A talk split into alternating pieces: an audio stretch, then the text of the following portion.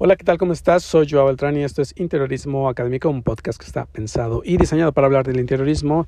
Y pues bienvenido, bienvenida a este tu podcast. Aquí se habla de interiorismo, ¿no?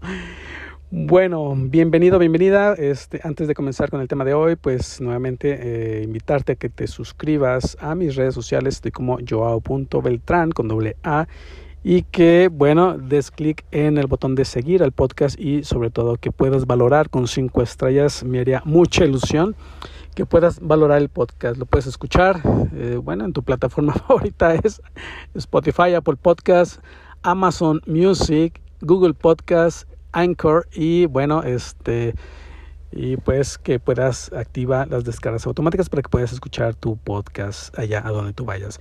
Y el tema de hoy, el coworking, este tema muy, muy, muy popular, muy famoso. De hecho, pues no es un tema, eh, creo que dependiendo de en qué país vivas, puede ser que sea un tema más nuevo que en otros, este, eh, pero en realidad eh, ya tiene, tiene sus años, ¿no? Tiene sus décadas, yo, yo, yo creo. Pero el coworking, bueno, vamos a empezar primeramente con cómo se está entendiendo el coworking hoy por hoy, ¿no? Independientemente de que esto sea una post-pandemia o cómo se veía el coworking en la prepandemia, independientemente de eso, creo que hay algunos factores en los que el coworking se está confundiendo con algunos aspectos que eh, de, renta o alquiler de oficinas, ¿no? Evidentemente el coworking es una manera de trabajar. Creo que por ahí debemos empezar, ¿no? Que el coworking eh, viene de la, un poco de la palabra eh, trabajo colaborativo, ¿no? De decir vamos a trabajar en colaboración. Evidentemente muchos o todos los trabajos en los que puedes estar, eh, casi todos, al 100%, debes trabajar de manera colaborativa, ¿no? Si eres interiorista, pues tienes que colaborar con este el arquitecto, quizá el ingeniero, quizá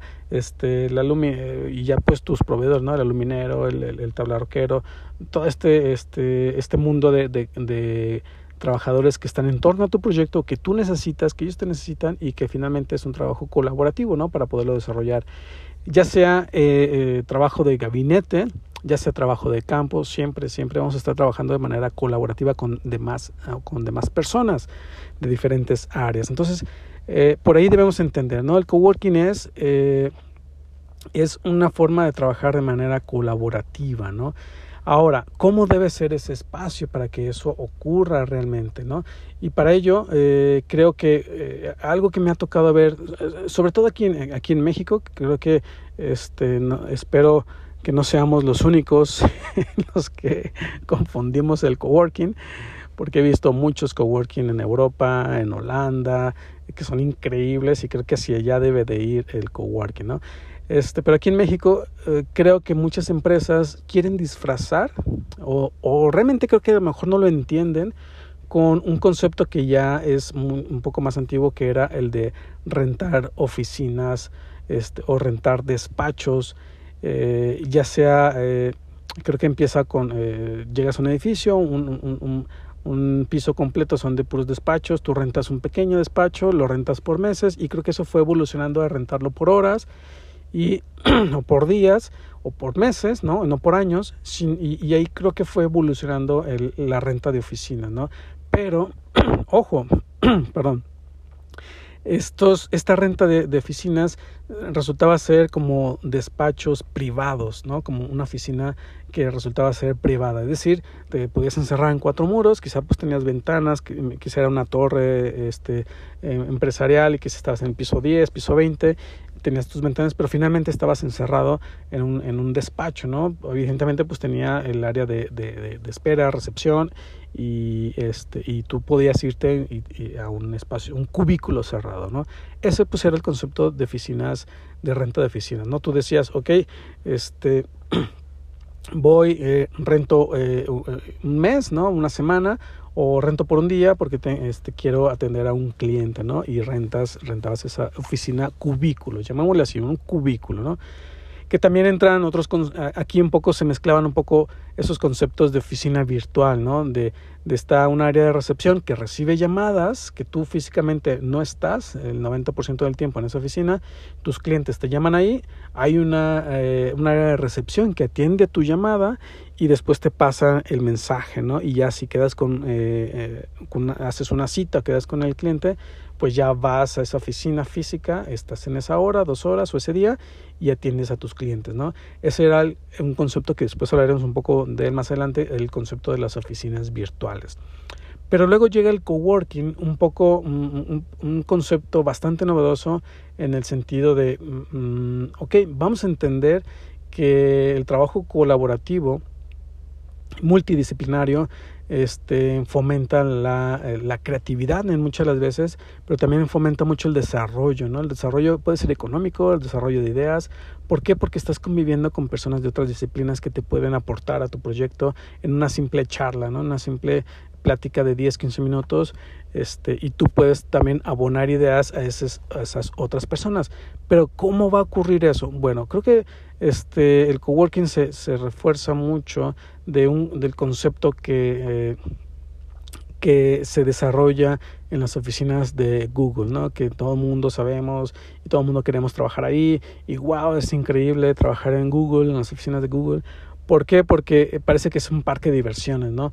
Donde eh, vas eh, a trabajar, eh, no hay hora de entrada, no hay hora de salida, este, no hay un espacio de trabajo fijo, eh, hay horas eh, que puedes ir a comer, hay un sinfín de actividades que puedes hacer en el trabajo y que parece que lo que menos haces es trabajar. No, ¿por? Porque estas empresas entienden que la creatividad surge de esa libertad, ¿no? Y si son empresas este, 100% creativas, ¿no? Donde están eh, todo el tiempo innovando, estar a la vanguardia en tecnología, en aplicaciones, en, en publicidad, pues tienen que estar como en ese en esa rienda suelta un poco de crear, ¿no? De, de, fomentar la creatividad. Entonces, esos espacios están diseñados precisamente para eso, ¿no? Para que tú tengas como esa libertad. Entonces, no, no estás atado a un lugar de trabajo, a un horario de trabajo, donde eh, llegas, checas, este, y ya estás esperando la hora de salida vas, haces fila en los checadores y te vas, ¿no? Y ya, ya no quiero saber nada, no, sino que eh, revolucionan este concepto. Y este es la forma en que eh, se debe de entender un poco el, el nuevo coworking. Estos espacios colaborativos deben ser abiertos. Creo que esa es la, una de las primeras reglas, ¿no? Este, deben ser abiertos, ya desaparecer esos cubículos eh, privados donde ya haya como mesas contiguas donde puede estar trabajando este, un contador, eh, un, este, eh, un administrador de empresas, un arquitecto, un interiorista, un ingeniero, es decir, multidisciplinario, este, en una misma mesa, ¿no? En una misma mesa pero eh, y, y, y, a lo que voy, ¿no? Haciendo este trabajo colaborativo, ¿no? Quizás estás obviamente con algunas dos o tres personas que conforman tu propia empresa, ¿no? Que forman tu negocio o tus dos o tres socios que están eh, formando ese negocio y que están trabajando físicamente este, eh, de manera contigua en esa mesa eh, este, abierta, ¿no? por así llamarle, ¿no? en, esa, en esa mesa donde todo el mundo llega y se sienta, no hay un lugar fijo, no hay un horario fijo de entrada ni de salida, este, y tienes como esa libertad. Pero ojo, desde el, desde el punto de vista o desde el ojo del interiorista, debemos entender este concepto de trabajo colaborativo, trabajo abierto. ¿Para qué? Para entenderlo y a partir de ahí nosotros poder tomar nuestras propias decisiones de diseño, ¿no? Es decir, si estás diseñando un espacio en coworking, que sepas que debes fomentar esto, ¿no? La creatividad. Olvídate ya de esos cubículos, olvidémonos ¿no? de los cubículos este, y eh, vayamos por espacios abiertos, ¿no? Donde todo el mundo se siente, se, se, pueda eh, sentar donde, donde uno quiera, ¿no? Que, que eso también ayuda a la, evitar la monotonía, ¿no? Siempre te, sientes en el mismo lugar, siempre llegas a la misma hora, siempre te vas a la misma hora y finalmente eso cansa y, y a lo mejor hasta bloquea la creatividad, ¿no? Es lo que, lo que puede ocurrir. Entonces, entender eso, ¿no? Son espacios, espacios abiertos. El segundo aspecto que creo que debe, debemos considerar como interioristas para que un, un espacio coworking funcione es que debe fomentar la creatividad precisamente, ¿no? Y aquí tenemos muchas herramientas de diseño para fomentar la creatividad. Está la psicología del color, que estábamos en esta miniserie de la psicología del color, donde puedes ir ahí escucharla y ver qué colores fomentan la creatividad, qué materiales fomentan la creatividad este, y qué aspectos, ¿no? Obviamente la iluminación, una buena iluminación, plantas, eh, y, por ahí estaba un, capítulo, un episodio del podcast, de este podcast, donde hablaba de espacios sustentables, ¿no? Un poco de, de, este estos aspectos de certificación LEED, ¿no? Medioambiental, donde la calidad del aire es importante, la iluminación es importante. Un poco debe tomar estos aspectos un espacio coworking, ¿no? Para fomentar la creatividad y además la eficiencia. También esos son otros los aspectos, ¿no? Debe ser creativo este, y también debe fomentar la eficiencia. ¿Cómo la eficiencia? Aquí tiene mucho, mucho, mucho que ver o al final creo que es 50% el diseño y 50% eh, los hábitos de trabajo de cada una de las personas, ¿no? Evidentemente todo el mundo estamos conectados a las redes sociales, hay unos trabajos que lo necesitan más que otros, hay unos que no necesitan de las redes sociales, que se deben de aislar para poder trabajar, poder producir, y, y, eso va a depender de cada uno de, de nosotros, ¿no? Como, como, como creativos, como trabajadores, como empresarios, ¿no? Saber eh, ponerle límites a las redes sociales. Y la otra es que, bueno, que el propio espacio, el diseño del espacio físico, pues fomente esa, eh, es, es, esa eficiencia, ¿no? ¿Cómo? Bueno, eh, precisamente aquí vienen estos aspectos de la certificación LEED, ¿no? Este, la calidad del aire es importante, la iluminación es importante, este, incluso puede ser incluso la música. Hay muchos aspectos, muchos aspectos que, que, que favorecen y que ya se ha comprobado en edificios que tienen eh, certificación LEED se ha demostrado que los trabajadores son más eficientes, ¿no? Contra edificios que no cuentan con esta certificación LEED. Entonces, el espacio, cómo está diseñado, tiene mucho que ver en ese eficiente. Por eso digo que la, eficiencia puede ser 50% el diseño y 50% los hábitos de cada una de las personas. Y otro de los aspectos que debemos considerar es este, llamémosle plugin Google, ¿no?